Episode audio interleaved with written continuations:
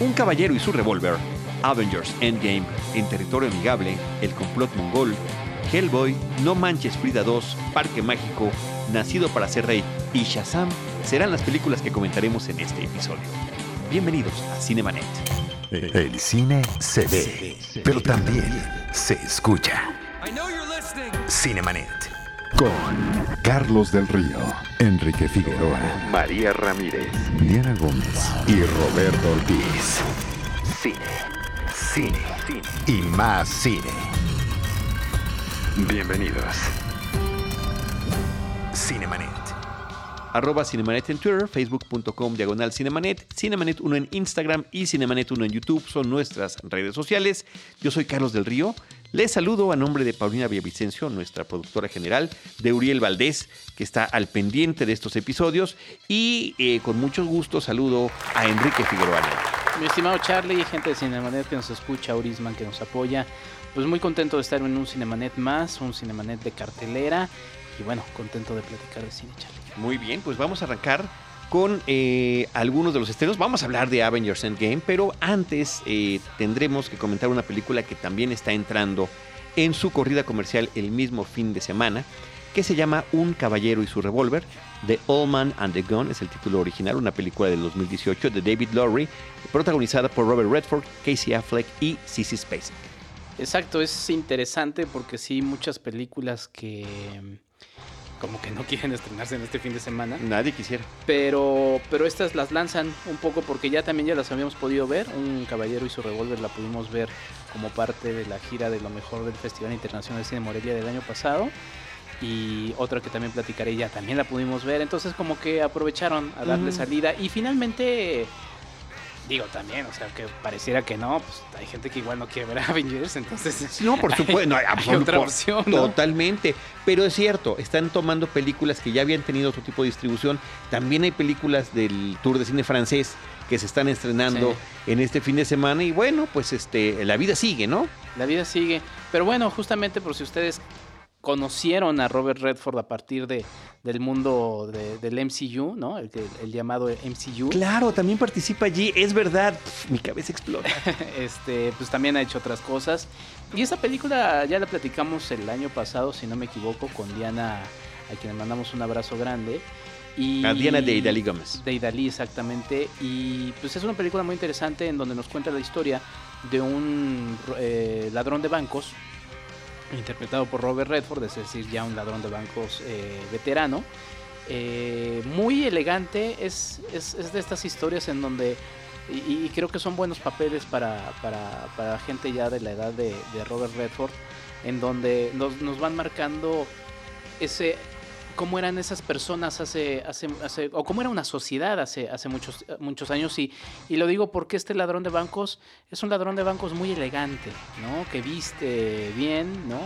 Eh, es traje, corbata, traje, traje, corbata, chaleco, sombrero. De hecho, el póster es él caminando con su portafolio, acomodándose el sombrero, ni siquiera se le ve el rostro. Es un póster muy elegante también. Y es, y es muy elegante también en momentos de esas escenas en donde llega y, y, pues los, los roba pues es tan elegante que hasta cautiva a las, a las cajeras de los bancos, ¿no? Entonces es una historia muy interesante, es una historia de soledad también, eh, que es lo que permite un poco eh, personajes de la edad de, del que está interpretado en The Old Man and the Gone, como también se llama en inglés, su título original. Y encuentra a otro personaje también de avanzada edad, interpretado por Sissy Spacek, que también vale la pena y es, es agradable verla en, en pantalla. Eh, actúan también Casey Affleck, Danny Glover, eh, entre los nombres eh, conocidos, Tom Waits también. Entonces, la verdad es que es una película interesante, sencilla y que se siente como una despedida de, de Robert Redford, que ha dirigido ha sido actor, que es de lo que más se le puede recordar, ha sido director o fundador de festivales, ¿no? Eh, Sundance, eh, siendo el, festival que él, funda y que también eh, por ahí mencionó que ya, ya iba a estar fuera, fuera de esta organización. Entonces, pues sí, es una despedida muy, muy linda, que además a mí también me, me generó ecos con esta película del golpe, ¿no? Que además es una de las películas más, más célebres de Robert Redford y más divertidas también. Y, que con, y, con, Paul Newman también hizo Butch Cassidy and the Sundance Kid. Él era el Kid y por eso se llama el Festival Sundance. Sí, sí, exactamente. Gran western, muy divertido. Sí, la verdad es que la carrera de Robert Redford tiene, tiene de todo, ¿no? La otra vez estaba viendo esta película que se llama eh, el, elegido, o cómo se llama, que es de béisbol. Eh, The One, que es una, es una película muy entretenida también por si les gusta el béisbol. Y la verdad es que la carrera de, de, Robert Redford ha dado de todo. Y pues bueno, te digo, Charlie, esta es una película para de despedida. Se siente así. La verdad es que es una película muy agradable. Pues vayan a verla. Despedida como protagónico. Parece que no tiene ningún otro proyecto así fuerte en, puerta, ¿no? En, en otra película que se llama Buttons es el narrador. En universo cinematográfico de Marvel, como bien lo mencionabas, tiene un personaje, ¿no? Que apareció en más de una película. Entonces, bueno, pues ahí está esta enorme, enorme presencia fílmica, este gran personaje dentro y fuera de la pantalla, que es Robert Redford a través de esta película Un Caballero y su revólver. Súper recomendable, ahí está Charlie. Bueno, pues eh, lo que está ocupando al momento de grabar este podcast, todas las carteleras, eh, desde su estreno en función de medianoche, con tres ya horas. agotado, ¿no? agotado, Tan agotado, tan agotado que además de la función de medianoche, de tres horas con dos minutos de duración, ah, abrieron funciones a las 4 de la mañana para salir a las 7 en viernes e irse derechito a su trabajo, ¿no? Digo, para un periodista, yo no me voy a echar esa, esa, esa cantaleta. Estaría interesante esa crónica, ¿eh?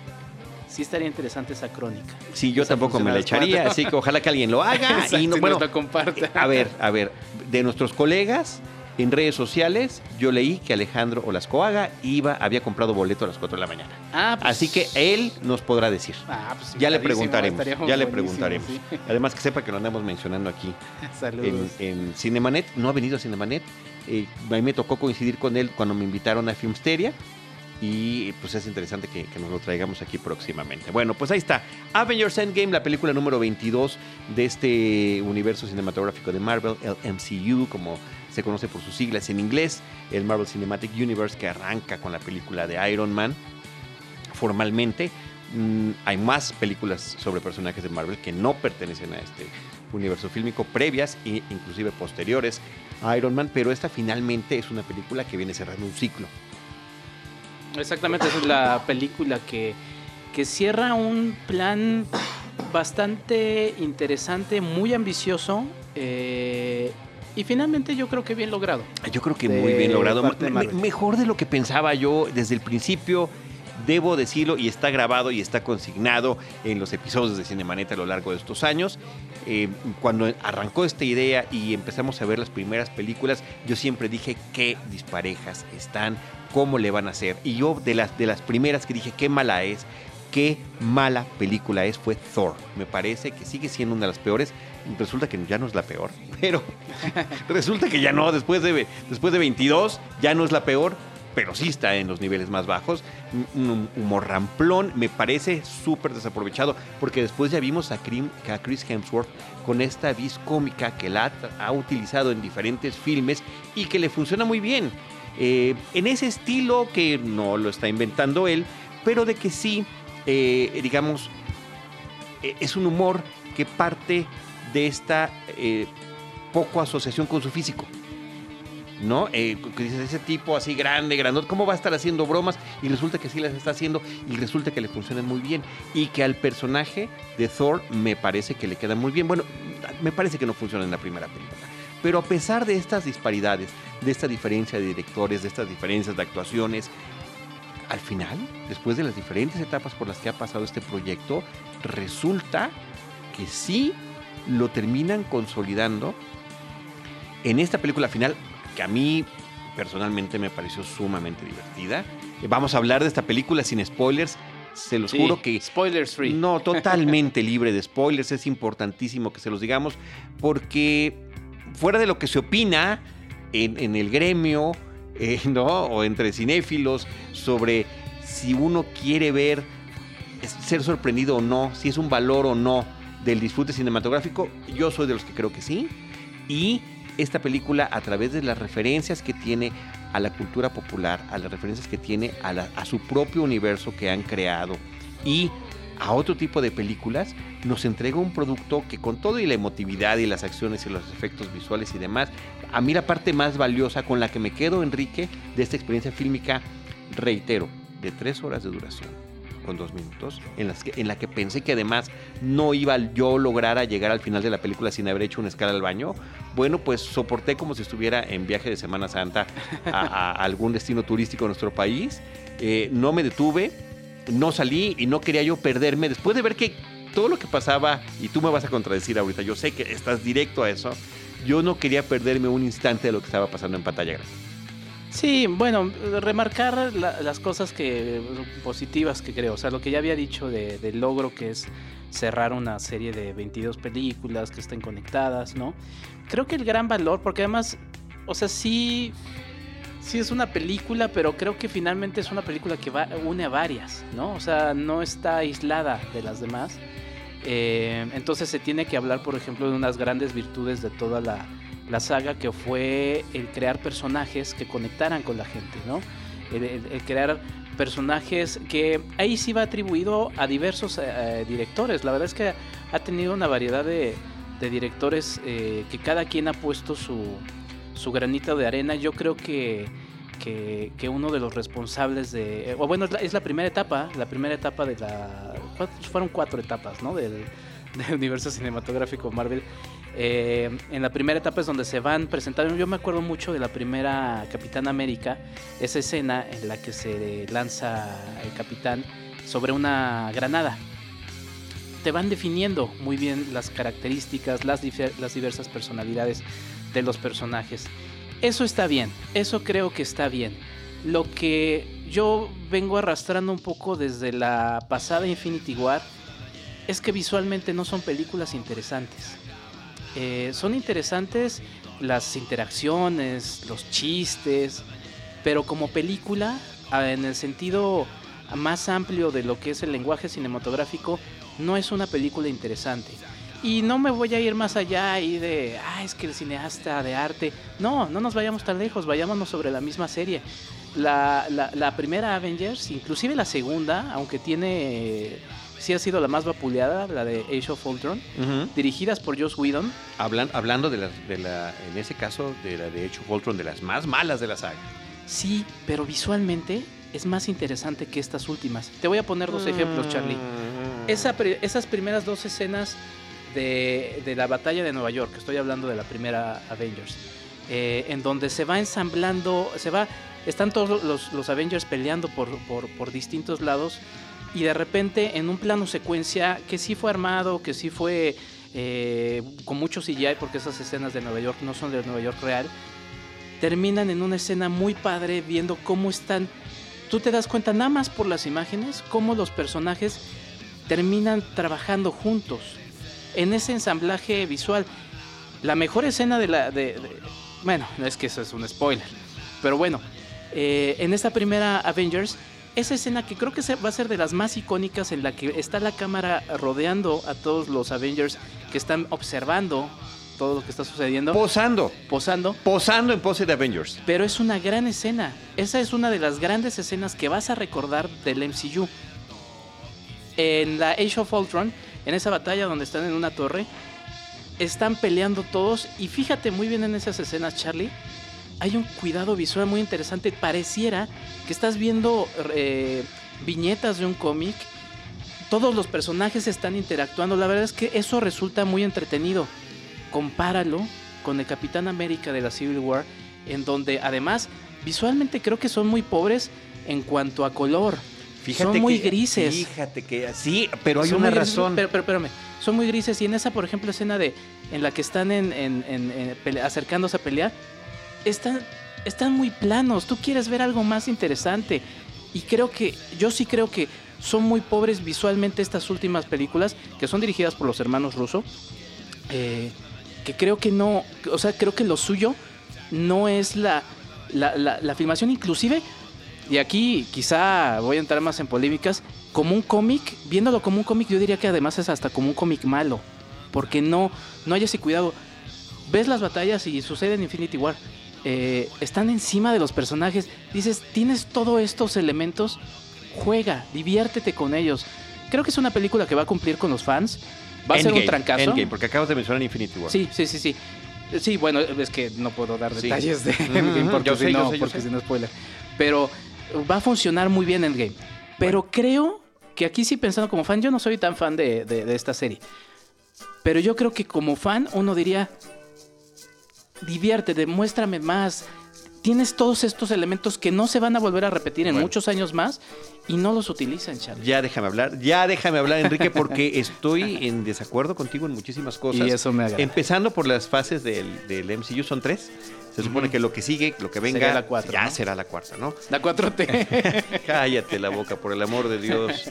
A ver, eh, primero que nada, lo- el, el- el arranque es con un director que es John Favreau. Me parece que eh, esa película tan bien lograda, que también lo dijimos en su momento por allá en el año del 2008, ya en el lejanísimo 2008, eh, me parece que es la que da el precedente de cómo deberían hacerse las cosas, eh, que también un poquito viene a ser una carga, porque resulta que estamos viendo fórmula tras fórmula tras fórmula, ¿no? Pero cada director le irá dando, le irá dando su toque. Yo creo que lo que hicieron los hermanos Russo desde que toman la primera secuela del Capitán América y que no solamente siguieron con esas películas que fueron inclusive más interesantes que las secuelas de los Avengers. ¿Por, por qué más todos, interesantes? todos reunidos, déjame te digo por qué. Ajá. Porque ellos venían de otro tipo de referencias.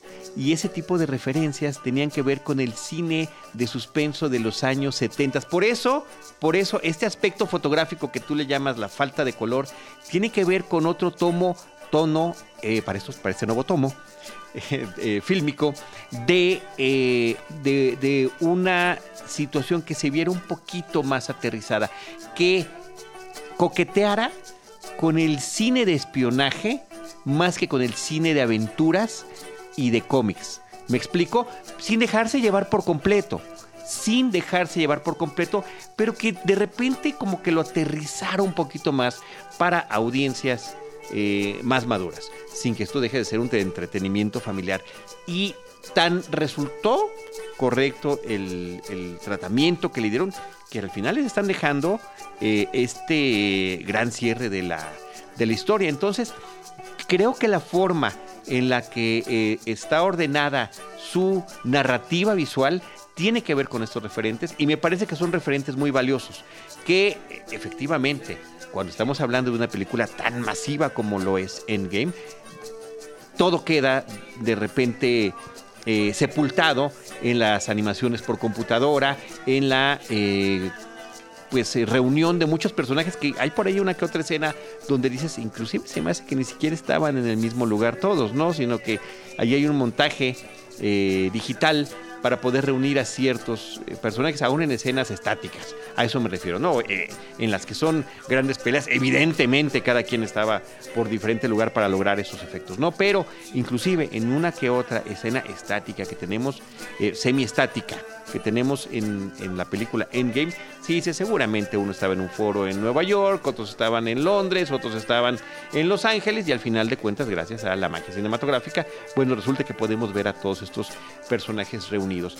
Pero, eh, regreso al punto, a pesar de ese origen y de esa eh, feeling que le quisieron traer eh, al- a, la, a la película de las películas del Capitán América que dijeron los rusos y que terminan trayendo para acá, rescato lo que te dije en un principio que la parte eh, más interesante de esta nueva película eh, de Endgame, donde cierras y empiezan a... Son tantos los personajes y tantas sus historias que efectivamente se concentrarán más en unos que otros, pero en los que lo hacen me parece que lo hacen con mucha emotividad, de repente con mucha emoción. Con, bu- yo de lo, que, de lo que me peló siempre cada que veo una película de superhéroes o de, o de grandes efectos especiales es que, como los Transformers, por ejemplo, ves mucho CGI y al final no te quedas con ninguna escena que te haya cautivado y que digas, como la que tú mencionabas hace Es rato que de esa fue mi Avengers. experiencia. Bueno, yo, yo ahí en esta de Sí. Endgame estoy en completo desacuerdo porque yo me quedo con varias que digo, ¿cómo voy a olvidar esto que vi? Es a que- tal personaje saliéndose, a tal o cual personaje saliéndose de lo que normalmente hace, que posiblemente le podía corresponder a otro y que lo toma y, y lo, y lo vivimos como niños, unos más que otros Sí. al- al- a, través de, de la pantalla grande. Ahora, Eh, también hay que decir, ya ahorita te cedo la palabra, perdóname por favor, hay que decir que el motor, el, el- la base, el... ¿Cómo le llamas? Cuando tienes un formato, ¿no? El formato que tiene esta película está copiado de otras películas. eh, de unas películas del cine comercial. Más divertidas. mu- mu- Muy emblemáticas. Muy emblemáticas. igual de divertidas. Claro que tuvieron esas películas el factor de la originalidad y de su lejanía en el tiempo, ¿no? Nos estamos refiriendo a los años 80. Entonces, ahí pierde. Ahí pierde porque finalmente pues está utilizando un recurso que a otro le funcionó, que lo aplica, pero lo aplica muy bien, Enrique. Lo aplica muy bien eh, para que funcione la película y para que, a pesar de la famosa duración, tú te quedes cautivo viendo la historia. Es que sí, mira, o sea, yo no voy a ir en contra de la emotividad que pueda generar a quienes gustan los personajes. Yo, yo, lo, yo lo estoy viendo de un ojo eh, de alguien que no está tan acompañado de estos personajes. Y de alguien que inclusive, por ejemplo, ese fue mi problema con Infinity War. Me interesaba más el fondo que tenía un personaje como Thanos. Su razonamiento, por lo menos en esa película, era mucho más aterrizado, coherente, ¿no? Que el de los otros. El de los otros, a mí mi percepción era esta bola de egoístas. Cuando a la megalomanía le llamas coherencia, ¿no? Pero estás hablando de la megalomanía de arriesgar, por ejemplo, un- una Wakanda por salvar a uno de ellos. Arriesgar a toda una Wakanda. Solo por salvar a un Avenger. Sí. Entonces dices, y luego en esas, en esas películas que sucede en la primera Avengers. En la primera Avengers sí ves escenas y, ese- y por eso estoy aterrizando en las mismas Avengers. Sí, o sea, sí, es algo que sí. sí. ha pasado en el universo. Estás viendo que están salvando a la gente. En Infinity War no ves a la gente. Antes de que desapareciera. Como que la gente desapareció antes de los, chisqui- de los chasquidos de Thanos, ¿no? No los ves. Y ves nada más. Entiendo que es la historia de ellos. Pero en esa, en esa, en esa sincronía, tú ves más una, un, un- un asunto más interesante en el villano que en los, en los personajes. Y por ejemplo, esto que mencionas de este, de este cine de espionaje, un poquito más maduro. Como una cinta de espionaje, esa, esa es una cinta mala. Por ejemplo, el desarrollo de esa, de esa, de esa película hubiera sido más interesante. Eh, sí ¿Estás hablando de, de cuál de los Capitanes América? de la secuela. eh. Civil. ¿cuál? Civil no, War, es este. El, el Win- el Winter Soldier. Ah, bueno, Civil War, estoy hablando de Civil ah, de War. Civil War. que es En Civil tercera. War, por ejemplo, eh, se maneja esta onda de, que los villanos con los que se va a pelear descubre Capitán América que son nazis también, ¿no?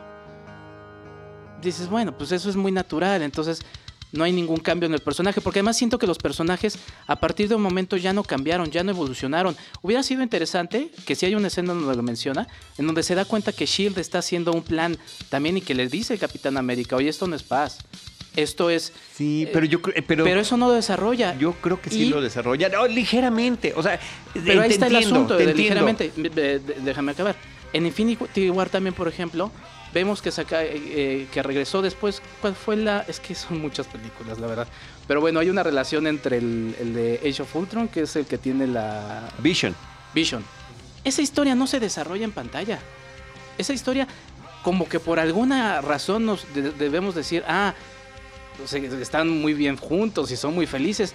Eso no lo vemos en pantalla y perdón, como una persona ajena dices, pues no me interesa porque no los he visto desarrollarse en pantalla. Que ese también es un asunto que habrá que ver si en las próxima, en el próximo plan de, de Marvel, si lo desarrollan en series de televisión, podría ser. Creo que ahí hay muchas dificultades. La historia de, de- de Iron Man no la ves desarrollarse después de que se acaba el Iron Man 3, lo ves por partes. Y creo que ese es mi problema con estas películas. Eh, y nada más para cerrar, ya para, para cederte la palabra, porque además tenemos que hablar de otras películas. Sí, nos faltan otras ocho o nueve películas, entonces Este, cerremos esto. Está el asunto de. Y ya se me fue el avión ahorita. Eh, ese era tu plan con Maña. Eh, ah, se me fue, Charlie. Creo que te salvaste. No, no, a ver, pero, pero nada Ah, más. sí, sí, sí. De por qué todas se ven igual, que entiendo que es para unirlas y todo eso. Para quienes leemos cómics, por ejemplo, tú sigues varias series con, div- con diversos dibujantes. Cada, cada personaje, cuando se juntan en un evento, que son como estos, estos eventos cinematográficos, también suceden en los cómics, tú ves a cada autor manejar al personaje de distintas maneras. Creo que sí hay una forma de hacer una creatividad. Y por ejemplo, el juego de las luces en, en Thor 2 hay un juego de luces más interesante. Y eso se nota.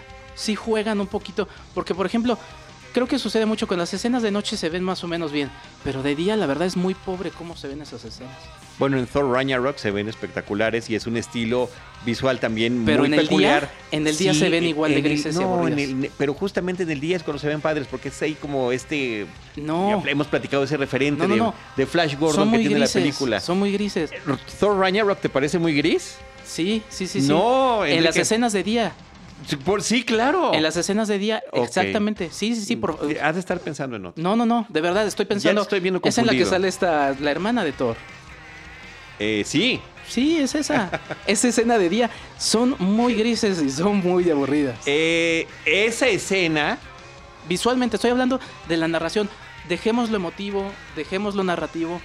Hablemos de esas escenas como cine. me parece que las escenas de en Thor Ragnarok están muy bien trabajadas y justamente uno de los elementos que, que- que- que sobresale es el gran colorido que tiene, que se remite a cierto estilo de cómic eh, de la época. Pero bueno, The ok. Watchmen, por ejemplo. no, Watchmen es, es- es otra cosa. Y hay un jugueteo ahí más interesante. Sí, pero no te, me, no te me cambies así tan dramáticamente. Estoy hablando de cine, estoy hablando de cine. Bueno, eh, concluyamos. Rápidamente, tu opinión final sobre la película, yo doy la opinión final sobre la Va a ser un trancazo, a los fans les va a gustar. No, a ti, a ti, a ti, a ti. ¿Qué te dejó después de tres horas con dos minutos de la hora de espera Pudo para poder verla mucho menos. en la función de prensa? Pudo haber durado mucho menos y creo que los fans se merecían a nivel cinematográfico algo más interesante. Bueno, Iván Morales, director editorial de la revista Cine Premier, puso un tuit eh, en- en- justamente después de, de la función de prensa a la que asistimos y decía que, y de eso se iba a tratar su podcast, vamos a escucharlo también, el podcast de Cine Atentos, Premier. atentos. Vamos a escuchar ese podcast de Premier sobre lo que es el fan service, el servicio al fan, cuando justamente lo recompensas con guiños, eh, referentes, eh, conexiones entre personajes, historias. Y, decía, y, eso, el fanservice, funciona bien y es algo bueno que queremos eh, destacar de esta película. Esa era la idea, porque también podría tomarse en una connotación negativa de falta de creatividad y únicamente estamos eh, de, de una película complaciente. ¿Es una película complaciente? Sí, sí lo es, sí lo es. Y que además viene de un tono tan oscuro, tan dramático, tan triste, tan nostálgico que nos da ese final de Infinity War. Y cómo de ahí, ¿qué pasa con esos personajes? Yo creo que sí han evolucionado, a pesar de que son pinceladas y que solamente puedes tener pinceladas. Estamos hablando de tantos y tantos personajes, que es uno justamente de los, de los alcances y de los retos que tuvo eh, crear esto para la pantalla grande. No, no, yo, por ejemplo, voy a mencionar Watchmen, que tú lo hiciste, que mucha gente se queja de esa película. Yo creo que están muy bien desarrollados los personajes en términos de psicología. Aquí, mm, un poquito menos, pero yo sí siento que los principales personajes han evolucionado y al final en esta película número 22 se nota a través de las decisiones que cada uno de ellos van tomando.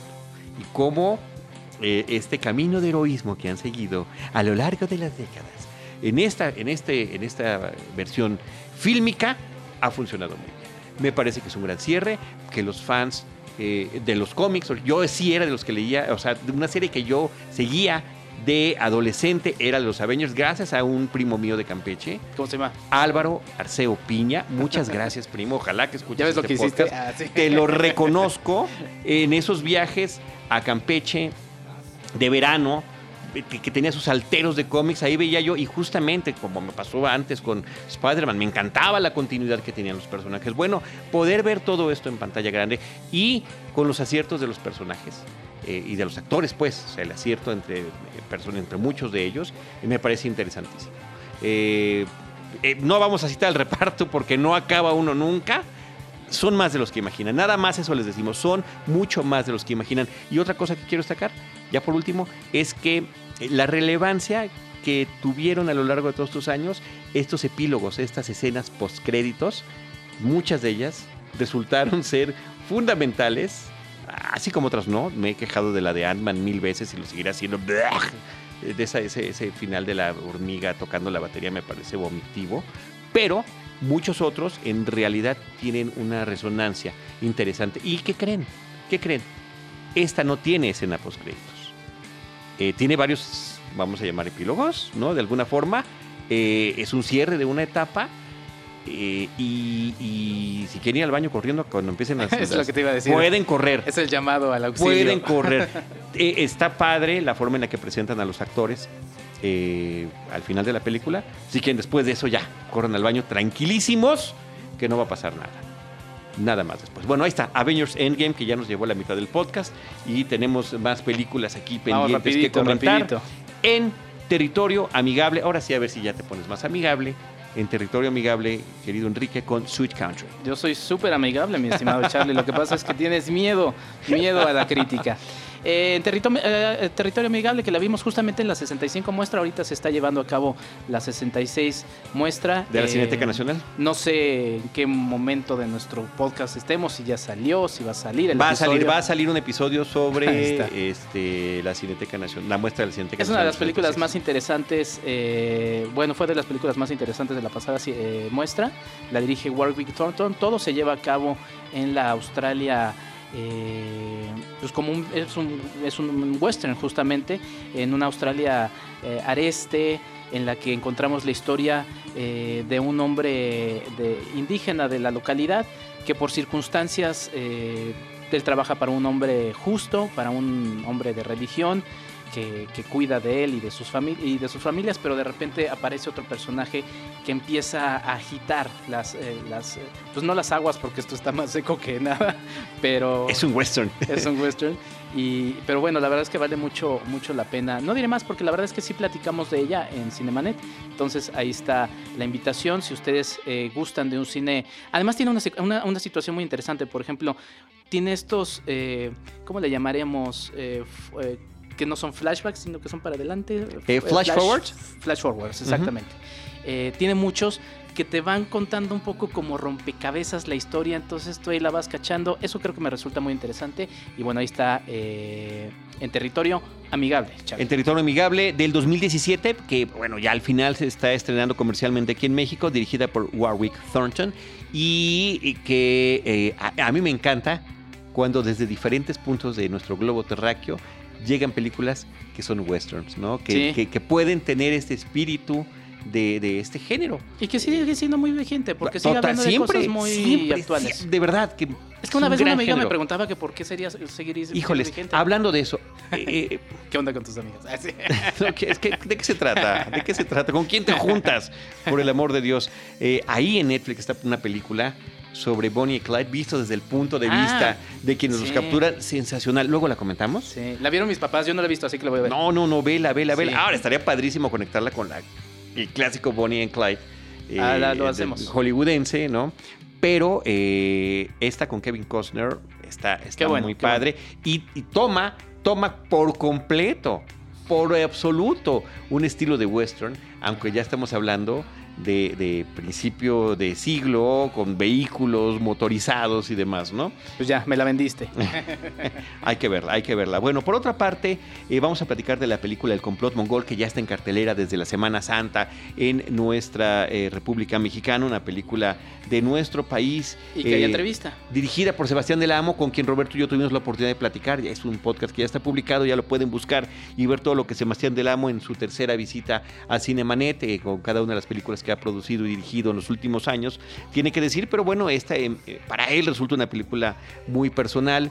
¿Desde cuándo también ya nos había dicho que quería hacer una película del complot mongol basada en la novela que él tanto ama de Rafael Bernal, una novela que su mamá le dio desde que era adolescente, de la cual ya existe una versión fílmica previa, eh, pero que de la que él se desprende por completo, donde toma un reparto, mm, pues digamos que Es un reparto muy interesante. interesante, pero y muy variado.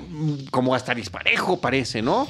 Y que, y que hace que funcione en pantalla. Él Ajá. brinda a esta historia ubicada en, en un periodo de la Guerra Fría internacional, cómo la Guerra Fría eh, se ve reflejada en el México a través de esta novela y cómo él la retoma. Eh, a principios de los 60 John F. Kennedy va a venir a visitar México. Que sí sucedió, o sea, Sí, sí, sí, fue una visita. eh. Fue en el 63, el mismo año que 62, lo matan. 63. Pero fue el mismo año que lo matan, según yo. Bueno, justamente 63. es para ver si había o no un, una complot para asesinarlo aquí en México. Eh, Que hay que recordar que Harvey Oswald estuvo en México también. Por eso es muy interesante todo este asunto, esta pinche intriga internacional. Esta pinche intriga internacional, como dice el personaje desde la novela, eh, el personaje que se llama Filiberto García y que en la pantalla grande interpreta muy bien, me parece que también Alcázar lo hace, lo hace padrísimo, eh, le, tiene un estilo peculiar de fotografía, la cinta que toma distintos colores eh, primarios y se los, se los da a cada personaje, lo cual crea un contraste muy interesante. Tomado, él nos lo dijo, sí, de Dick Tracy, la película de Warren es que Yo pensé en una novela gráfica, justamente. Sí, sí, sí, es un poco eso lo ah, que, lo que está haciendo. Tiene una serie de, de, referentes visuales. De, de, repente también un poquito como han hecho otras películas, como la, la, la, algunas de las que hemos comentado recientemente, eh, de, de aspectos sociales de otras épocas que al final de cuentas se están reflejando acá y de repente nos trae frases de cosas que están pasando hoy en nuestro México.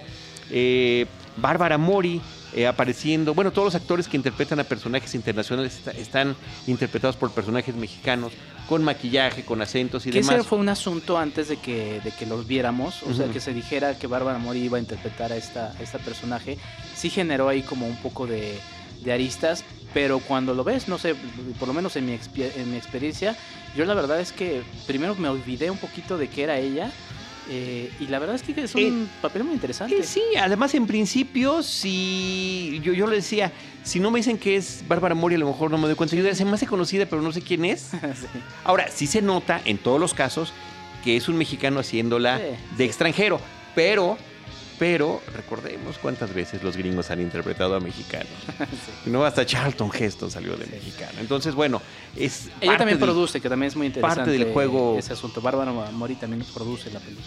Y, bueno, es una producción de Del Amo. O sea, él mismo está apostando todo con esta. Entonces, creo que es una entrega que va a sorprender, que puede sacar de no de, un lugar de comodidad al público. Decía, oye, ¿qué, qué, cosa es esto? Javier López. Javier López, o sea, Don Chabelo, o Don Javier López Chabelo, eh, o Eugenio Derbez, que participa en la película, en papeles no cómicos, no necesariamente cómicos. Sí. Hay un humor negro ahí, pero es, diferente de lo que normalmente y lo contiene un poquito porque sí se le sale lo Derbez, lo pero lo creo que está bien. Lo ¿eh? contiene y ¿sabes qué me pareció sumamente interesante? Que para quienes conozcan o no la novela, eh, los dos personajes que le dan la misión a Filiberto son ellos dos.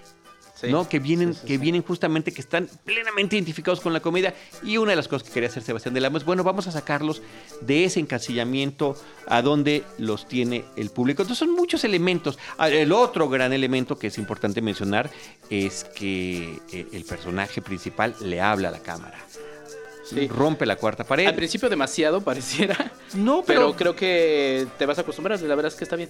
Digo, lo hemos visto desde Woody Allen hasta Deadpool. Entonces, bueno, es completamente válido e interesante. En, o sea, lo que normalmente es la voz en off o la voz del narrador en la novela o en la película anterior, que era, era en voz en off, aquí el personaje se dirige a nosotros. y, y la verdad que hay que reconocer el trabajo de Damián Alcázar, porque además tiene un plano secuencia al final eh, muy, muy interesante, muy interesante. Y yo añadiría la música. La música también es muy importante. Es un mambo, además. no, es un mambo que está llevando a que pareciera que también contrasta, como que son elementos que parecería que no deberían de conectar y conectan Pero está muy bien. padrísimo. La verdad es que creo que también el asunto musical está muy bien llevado. Y bueno, la, la vez que a mí también. Ah, bueno, eh, se me va el nombre del actor, la primera, de Juan Orol. Eh, Ah, se me olvidó el nombre, Charlie. Sí, se me fue, se me fue. Roberto Sosa. Roberto Sosa está muy bien, está muy divertido. Y justamente lo iba a mencionar porque a mí, a mí sí me gusta el fantástico mundo de Juan Oro. A mí también. Eh, porque iba a decir un poquito de si... Me gusta más que Cantinflas, por supuesto, no, del mismo director. Creo que sí, la verdad es que sí, Cantinflas no. Sí, Cantinfló, pero tiene, tiene también pero aspectos esta, interesantes. Esta la verdad es que compite por ser la, la película más interesante de, del Amo. Está bien, la verdad es que está muy bien. Ari Brickman y Moisés Arismendi como el, el, el, agente del FBI y el agente de la KGB respectivamente son muy divertidos también. Lisa Owen también participa en la película. Gustavo Sánchez Parra también. Eh, de repente hay una aparición de Hugo Stiglitz. Ese sí es muy, muy Pero además también escuché que, por ejemplo, por los ojos medio rasgados de Gustavo, ajustaba. Entonces está bien, está divertido. Ahora, lo que nos decía, y ya lo, lo, habrán escuchado en el podcast con Sebastián del Amo, que Bárbara Mori tiene ascendencia japonesa. Ah, eso. Su, su abuelo ya no digas más para que lo escuchen. Pues sí, pero déjame les digo. eh, ya, ya dije esta. Su abuelo era eh, emigrante japonés en Uruguay. Y ya el papá de Bárbara Mori ya es uruguayo-japonés, ¿no? Entonces, bueno, de ahí, de ahí viene esta herencia. Entonces, como que sí, como que sí, como que sí la da. Ahí está, el complot mongol de Sebastián del Amo en cartelera. Eh, otra película que está en cartelera que continúa es Hellboy, que es un relanzamiento, un reboot, como le llaman en inglés, de una franquicia fílmica basada en un cómic y que en especial pues mucha gente la tenemos, ¿no? Como memoria colectiva muy identificada con el trabajo que hizo, me parece que muy bien, Guillermo del Toro y Ron Perlman y todo el equipo que los acompañó en esas, en esas primeras películas. Bueno, el tiempo pasó. En el 2019 dicen es momento de darle reinicio a esta historia. ¿Y cuál es la diferencia? Eh, el tono que tiene. Está basado en los trabajos de Mike Miñola, al igual que las anteriores, pero esta se presenta como una película de cómic, de aventuras, de superhéroes para adultos. ¿Y en qué se nota este tema de adultos? En la violencia eh, con la que se desenvuelven los personajes, tanto verbalmente como en, en- como visualmente. Hay mucho gore en la película, hay mucha acción, hay mucha música eh, trepidante de rock que, podemos escuchar a lo largo de las escenas y es una de esas películas que me parece que se van, al menos para mí, me- se me fue como agua. Eh, es tan trepidante la acción y de repente, ay, ay, caray, ya se acabó. Y, y es un relanzamiento en el sentido de que se cuenta nuevamente el origen del personaje con nuevas, nuevos intérpretes. Eh, pues en primer lugar está el, el actor eh, protagónico David Harbour, que lo vimos en... eh, como que no, ganó notoriedad gracias a la serie de Stranger Things en Netflix como este alguacil con un pasado terrible y que a través de lo- la historia que se va desarrollando con los niños no empieza a ganar nuevamente empatía partir de una pérdida muy grande que él había tenido personalmente. Es un hombre grandote, eh, fortachón. A mí me tocó eh, inclusive estar en una visita al set de Stranger Things, muy agradable, simpático. Cuando Stranger Things ganó algún premio importante, él fue el que habló por parte de todos y bueno, se le fue a la yugular al presidente de los Estados Unidos, Donald Trump. Pero, pero bueno, los- lo eligen a él eh, y aunque físicamente los personajes terminan siendo muy parecidos porque no es que Ron Perlman se parezca a, a David Harbour o viceversa, sino que ambos son caracterizados como Hellboy. Eh, sus corpulencias particulares y, faciales los ayudan para esto y la diferencia al final, insisto, está en el tono. Sigo pensando que las películas de Guillermo del Toro, pues efectivamente tienen una confección más detallada, un estilo más personal, eh, que empatan con eso. Y esta termina siendo una película de, de aventuras trepidante, mm, irregular, súper irregular. No, hombre, más irregular no se la pueden imaginar. Yo tengo dudas de la caracterización de esta porque fue una de las cosas que vi que más criticaban. ¿Tú cómo la viste? La caracterización de. No, a mí me pareció bien. De, No, a mí pues me pareció bien. de- ese no es mi problema. Ya. Mi problema es la que, la que la historia muy, está muy dispareja, que la historia está muy floja. Eh, me parece que Mila Jovovich pues, se, se nos desperdicia, la quieren poner como la gran villana y no sé si, si, si logra darlo. También siendo un poco desperdiciado a Ian McShane, que es el que en esta ocasión interpreta al padre de Hellboy, a este padre adoptivo. Y que, pues, como que uno no puede dejar de ver las diferencias entre los, los, eh, los actores que lo habían hecho previamente, ¿no? Pues ahí está, de invitación para que vayan a ver Hellboy, que creo que, porque sí, luego hay muchas quejas eh, de, es que por qué vamos a ver distintas versiones de estos personajes. Pues otra vez, si regresamos a los cómics, hay 4000 versiones de los personajes, entonces creo que eso, creo que eso enriquece y suma, habrá que ver, digo, igual dices que, que prefieres la anterior, pero está bien. hay No, que pero, pero ahí- esta me, me pareció entretenida, pues. Ahí o sea, está, es pa- totalmente palomera y dominguera para adultos.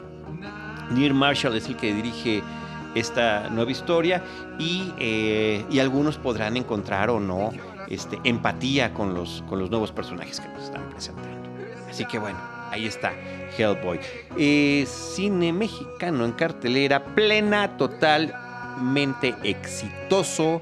Me refiero al aspecto comercial, al aspecto comercial en su taquilla tanto en México como en Estados Unidos No Manches Frida 2. Sí, ya es de las películas más taquilleras de mexicanas en los Estados Unidos y en nuestro país ya es la quinta película al momento de grabar este, este podcast, eh, la más vista en nuestro país. Me estoy refiriendo a No Manches Frida 2, eh, que tiene como cartas de presentación a Marta Higareda y Omar Chaparro.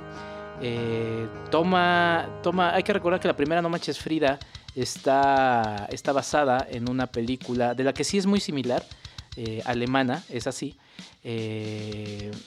Eh, y, cuenta la historia de un bandido que termina por un dinero que, escondió bajo una escuela, una escuela preparatoria, eh, que en este caso es la Frida. Y, ahí empieza como a hacerse pasar por maestro para intentar ver si, llega otra vez al dinero y se encuentra con el personaje de Martí Gareda, con, de, quien se enamora. Entonces estos hechos nos presentan ah, ya el inicio de la boda, bueno, la boda misma, de esta, de esta pareja. Eh, esto sucede en el tráiler, se ha dicho en todas las entrevistas que le han hecho a Marta y Gareda. Eh, el personaje de Omar Chaparro llega en un estado de ebriedad absoluto y le vomita, así le vomita en cantidades industriales a Marta y Gareda. Ya desde ahí te marca un poco el tono que va a tener la película. Eh, que también cuando escribí mi, reseña en, en, Tomatas, que la pueden ver ahí, Dije, la verdad es que es un humor que hemos visto replicado en muchas películas de los Estados Unidos. También, eso es un humor que, hay. Mi problema con la película de No Manches Frida 2 es que todas las escenas parecen hechas como por sketches. No sé si también obedece, y también por ahí podríamos tratar de ver eh, el éxito que ha generado, a estos clips que de repente pueden subirse en internet y que son muy populares, porque va así a un público eh, muy joven esta, esta película. Entonces, podría ser que por ahí va un poco la forma como tan de sketches que está hecha la película. No noto una, una historia. Hay, hay, gente que le, que, le, gustó la parte romántica de No Manches Frida, la primera parte. En esta queda un poquito en segundo plano porque también intentan contar otras historias, también con el elenco juvenil que, que está presente. Otra historia inclusive con un valor moral ahí que queda un poquito mm, pues, en segundo y hasta en tercer plano. Eh, está como curiosidad que está Itatí Cantoral haciendo un personaje curioso, eh, pero ahí, la verdad es que siento que la película está muy desconectada en una del trama. Cinematográficamente pues no, no podemos no podemos decir mucho. Eh, pero también entre las virtudes y también y sé que quizá también ahí se pisan algunos callos la verdad es que que una productora mexicana, en este caso Marta y Gareda, eh, tenga éxito en un público, en un, en un país como Estados Unidos. Y también acá creo que es, algo que... Vale Con el público latino en Estados Unidos. Sí, sí, sí.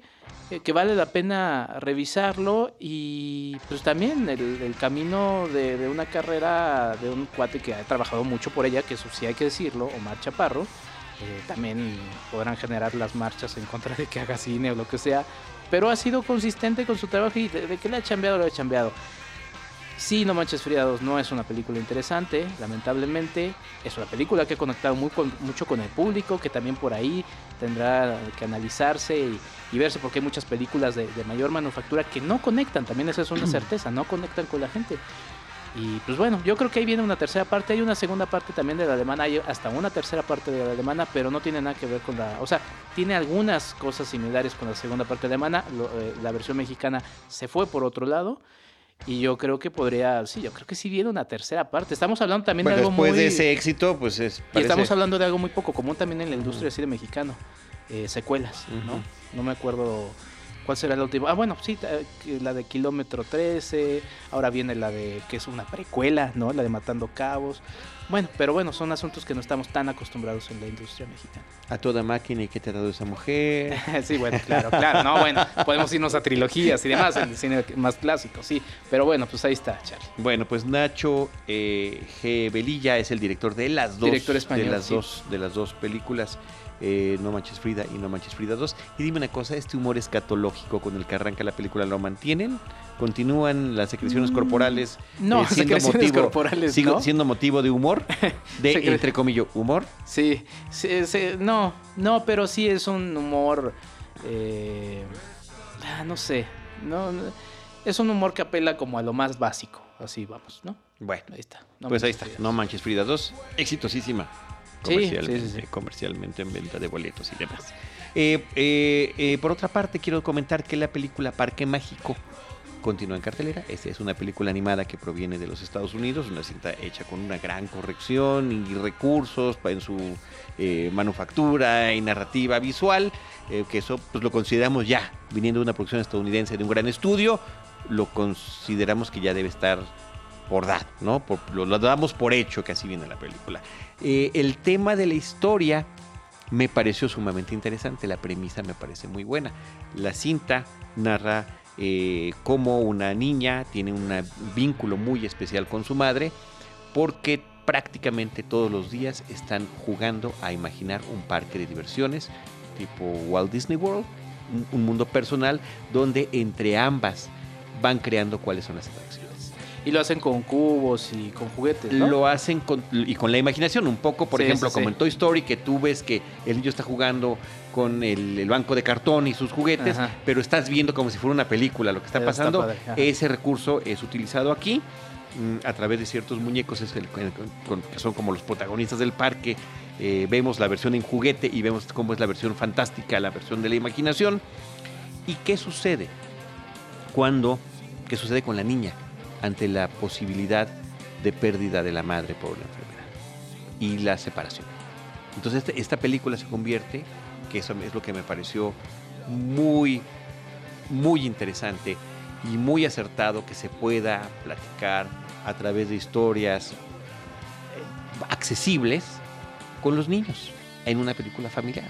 Que tú digas, pues todos estamos expuestos a la pérdida. ¿Y qué pasa cuando, eso, cuando esa pérdida llega? A través la tristeza y a través de la nostalgia, la niña empieza a rechazar todo lo que hizo con el, con el parque mágico, tanto lo que imaginó como lo que hizo efectivamente con figuras, porque lo va trasladando a la realidad. Está como en tres niveles, ¿no? Eh, la forma en la que en la que se lo imagina, en la que, en la que lo quiere exponer, y de repente, eh, cuando ella, por una situación, vamos a llamarle mágica como la del parque, lo visita y este parque está en ruinas, porque es un parque que está abandonado. Eh, y cómo ella tiene que venir a término con esta especie, vamos a llamarle especie de duelo que está viviendo. Esa parte me parece interesantísima de la película y eh, me recordó muchísimo la película de un, monstruo viene a verme, A Monster Calls, una película del 2016 de J. Bayona, de este realizador español, que nos presenta es más o menos lo mismo, pero con un grado, eh, además de en acción real, eh, mucho más duro, ¿no? Con una mamá ya con un cáncer terminal eh, y unas pesadillas terribles que está teniendo su hijo, ¿no? Véanla, si no la han visto, véanla, si ya la vieron, vuelvan a visitar, me parece que vale muchísimo la pena. El tema con la película de Parque Mágico, Wonder Park, es que se va por otro rumbo lo que tiene que ver con el desenlace y que de alguna manera me parece que muy de una manera muy fuerte, pues rompe con el mensaje que quería dar. Esa hace rato hablábamos de cómo llevar a buen término la complacencia cuando hablábamos de Avengers.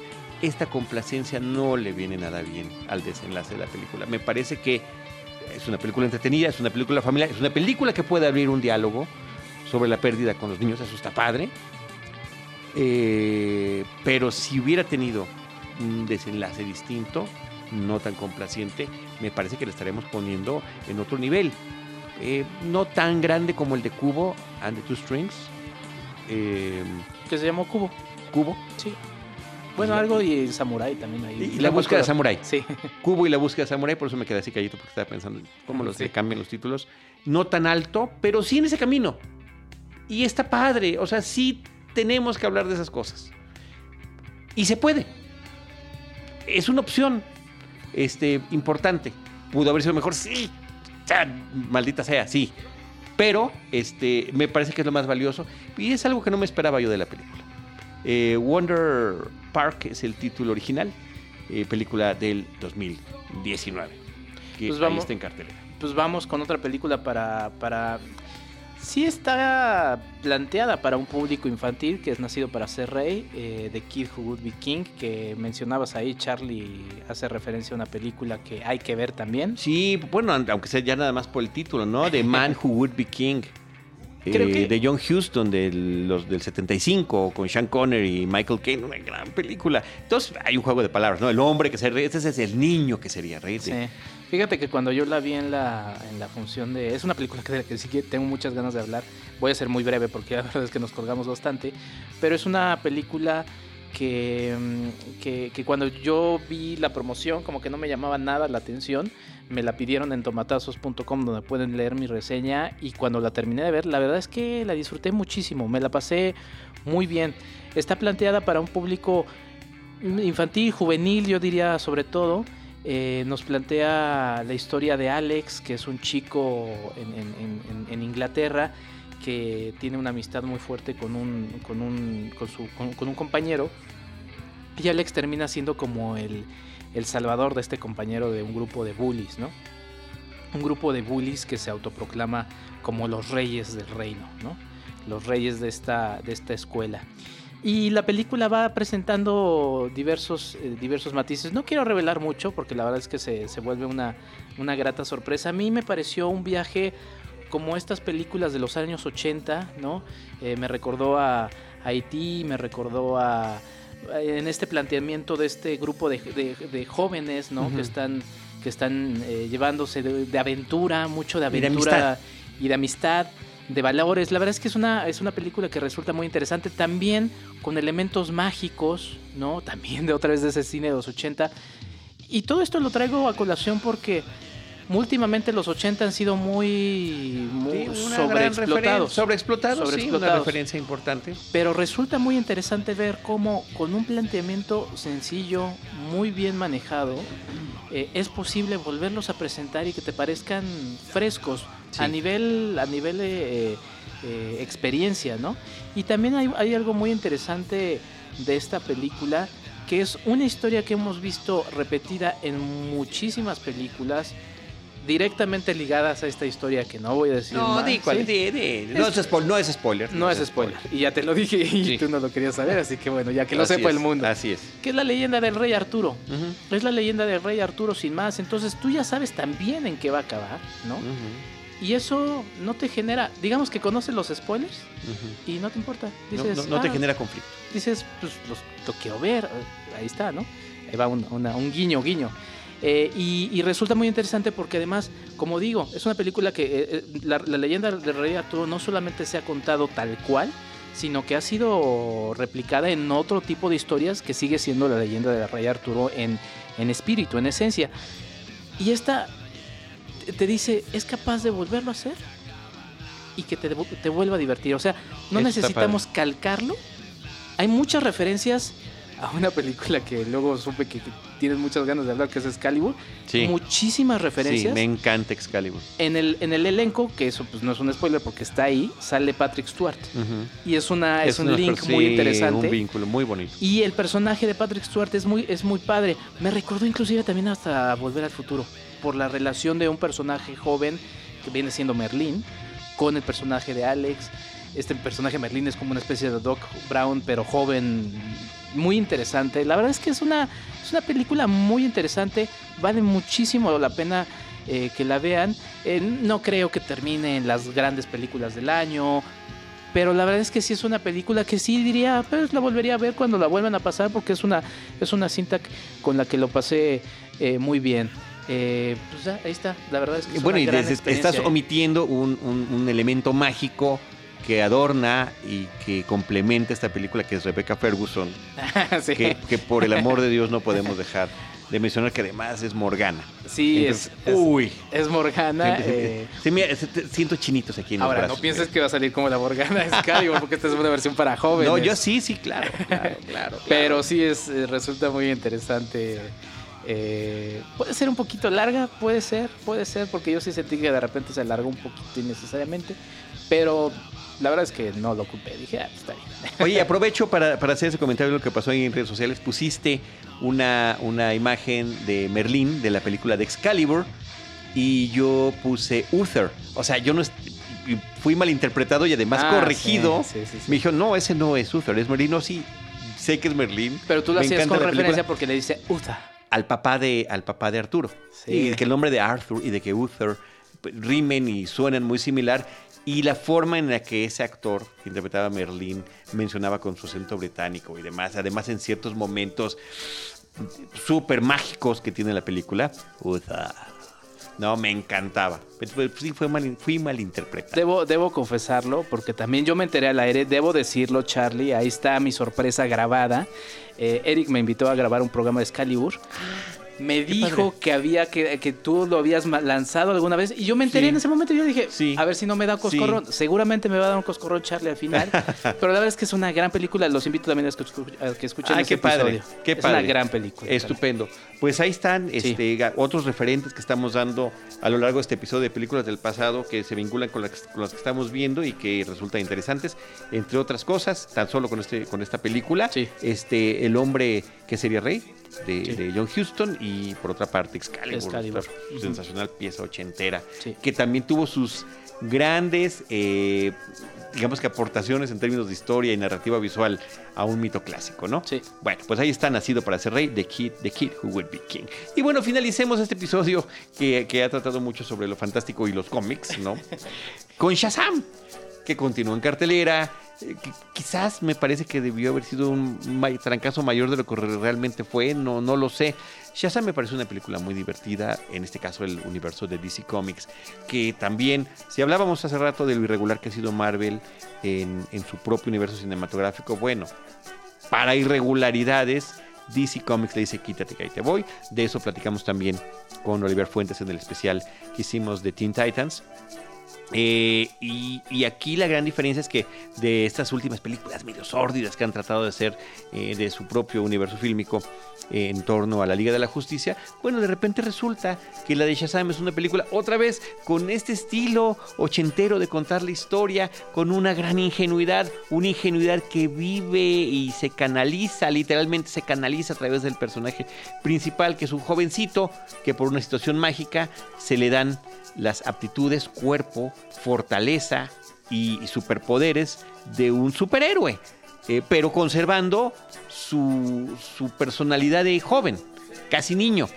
Y esa dicotomía, esa contradicción, es la fuente de toda la cuestión humorística, como lo fue Big en los 80 también quisiera ser grande con Tom Hanks, a quien esta propia película de Shazam hace al menos un par de referencias cuando nos presenta en una juguetería un piano y cuando nos presenta una de estas ferias eh, este, que van y vienen de pueblito en pueblito, ¿no? Con, con su rueda de la fortuna. y- que es el motivo en Eh, claro, la película claro, de Tom Hanks, ¿no? Es el original. Sí, pues sí, una película interesante. A mí sí me gusta la irregularidad, ¿eh? porque de repente la irregularidad te permite sorpresas, te permite cosas distintas. Entonces a mí me gusta la irregularidad del universo DC Marvel. Entiendo que a nivel De DC Comics. de DC Comics, sí, de DC sí, sí, sí. Marvel. DC Ya Marvel. estás haciendo tu crossover aquí súper fuerte, súper Pero clavado. es que además, este, bueno, es que ya igual ahí vamos. Eh, Shazam, el nombre original, aunque fue una compra que hizo DC después, el capitán era el nombre de Capitán Marvel, justamente. Entonces, pues ahí está. Por eso lo Sí, sí, sí, sí. ¿no? Pero bueno, eh, a lo que iba era eh, que es una película entretenida. eh, iba al asunto ya ves, me sacas de mi... Estaba con mi... Yo que soy como súper disperso. Pero bueno, a mí me gusta la... eh, me gusta la película. Sí, es una película, como dices, que también es, es de, de un grupo de, de jóvenes. Eh, ah, sí, que entiendo que... Le, o sea, que a mí me gusta la irregularidad, pero que entiendo que a nivel producto no es tan... No ha de ser tan emocionante para, para la, la empresa. Pero a mí me gusta porque de repente saca este, este tipo de productos. Creo que esto va a generar una, una serie de películas. Eh, habrá que ver este cómo, cómo lo van desarrollando. Eh, hay muy buenos chistes también, ¿no? Eh, me recuerdo uno que están volando a lo lejos y se están hablando. Ey, no diré más. Está muy padre. Está muy, muy bueno, muy bueno. Y me, me gustó mucho porque también, eh, no sé ahí la verdad cómo, cómo lo manejó el, el director, o sea, cómo fue el planteamiento inicial. David F. Sandberg. pero hay un cameo que no corta todo con, con, con- o sea, no como que no dice, ah, todo demás es basura. No, que de alguna no, manera lo no, no, no. conecta. Dice Y que creo- de- prácticamente asumen que están viviendo en el mismo. Sí, entonces eso, eso, eso me gusta. Es por eso te digo que eso. Entonces, el personaje me- juvenil que colecciona cómics, pero también Sí, colecciona sí. mm, Eso- eso- memorabilia y esa memorabilia está vinculada con la realidad. Está bien padre eso. Eso me gusta, eso me gustó mucho de la, de la película. y Zachary. Levi se ve que se da, ha dado una divertida con Sí. el personaje contagiosa. Sí, contagiosa, contagiosa. Sí, la verdad es que, digo, mis asuntos quizá van un poquito, ya la verdad es que hablamos muchísimo de la primera parte de, películas de cómics, van un poquito también por ahí, pero la verdad es que sí es una película que, que sí, que además, ¿sabes qué? Son de estas películas que te, que sí se te antoja decirle a alguien, oye, vente a verla, ¿no? Sí. Y, la quieres ver con alguien más y como para hasta ver sus reacciones. Creo que sí es de esas películas que luego no, no pasa con todas, ¿no? Pero esta sí es como de, ah, vente, quiero verla con diferentes personas. Eh, para ver cómo reaccionan. Sí. Porque, por una parte, la película está también tomando un esquema mucho más clásico que viene inclusive de la primera Superman de finales de los 70 donde el personaje descubre sus poderes y eh, en pequeñas misiones los va utilizando y eh, tiene ciertos elementos donde, pues, el, no en una tienda de autoservicio podrá llevarse a cabo una pequeña aventura y siempre habrá un camión en peligro y juega con esos elementos. ¿no? Es, está haciéndonos estos, ah, eh, lo estamos retomando igual, pero es un poquito diferente, pero es porque es por aquí. Eso está bien. Ahora, a mí también me recordó, la, historia del cómic data de muchos años antes, pero en televisión eh, en algún momento hubo una eh, superhéroe por accidente, The Greatest American Hero, que tiene también como vasos comunicantes. Este era un hombre común que eh, recibe de unos extraterrestres un traje que lo hace súper poderoso, pero él pierde las instrucciones. Entonces tiene que empezar a aprender cómo se va a utilizar. Y pasa una escena que es igualita en, en esta película. Le tiene que decir a un niño que le diga cómo volar. O sea, qué es lo que tengo que hacer yo para poder volar, ¿no? Para saber si, si puedo volar. Y a través de estos tropiezos es que va descubriendo sus poderes y eh, canalizándolos, ¿no? Entonces, bueno, pues ahí están insisto, estos vasos comunicantes en Y también hay un mensaje de, de, inclusión, de Muy importante, sí. Que, creo, que además creo que no queda de manera como ñoña y... Ni eh, ñoña, ni postiza, ni forzada. No, creo que está bien. Y la verdad creo que eso está padre. sí, sí, a mí también. Puede terminar con un tono amable. Eso, eso me gusta, eso me gusta. Ahí sí que ahí está Shazam. Continúa en cartelera y vale muchísimo la pena que la vean. Pues bueno, ya ahora sí, Urisman, discúlpanos. Eh, eh, Perdón. Estoy, produciendo, hay que platicar. No quiero ni verla ahora. Oye, estoy operando gracias a, tu guía y a la guía de Urisman. Creo que fue un peligro que operaras. sí, porque ya no me fijé en el tiempo. Eh, la grabación por primera vez en todos estos años, primera vez que me toca hacerlo y, se me pasó la mano, pero bueno. Felicidades, no, pues espero, espero, que sí se haya grabado. Ahorita veremos. en este episodio platicamos las películas Shazam, Nacido para ser rey, Parque Mágico, No Manches Frida 2, Hellboy, El complot mongol, En territorio amigable, Avengers Endgame y Un caballero y su revólver Enrique Figueroa Naya, arroba Enrique86. Muchísimas gracias. Charlie Rodrigo, como siempre, un gusto. Enrique 86 hablamos en Twitter de, todo y más. Seguramente voy a escribir un poquito más de Avengers, de todas las demás películas que hemos que nos ha hablado, así que pues ahí está. Del hombre que, sería rey, del hombre que sería rey. Sí, fíjate que ese no eh, escribí en Reconoce, escribí en Tomatazos, pero pues ahí está. Va, muy bien. Pues ahí estamos, eh, nosotros con nuestras redes sociales, arroba Cinemanet, facebook.com diagonal Cinemanet, Cinemanet 1 en Instagram y Cinemanet 1 también en YouTube, que es donde estamos publicando actualmente los episodios que estamos grabando en podcast. Nosotros los estaremos esperando en nuestra próxima entrega con cine, cine y más. Esto fue Cinemanet. Con Carlos del Río, Enrique Figueroa, María Ramírez, Diana Gómez y Roberto Ortiz. El cine se ve, pero también se escucha.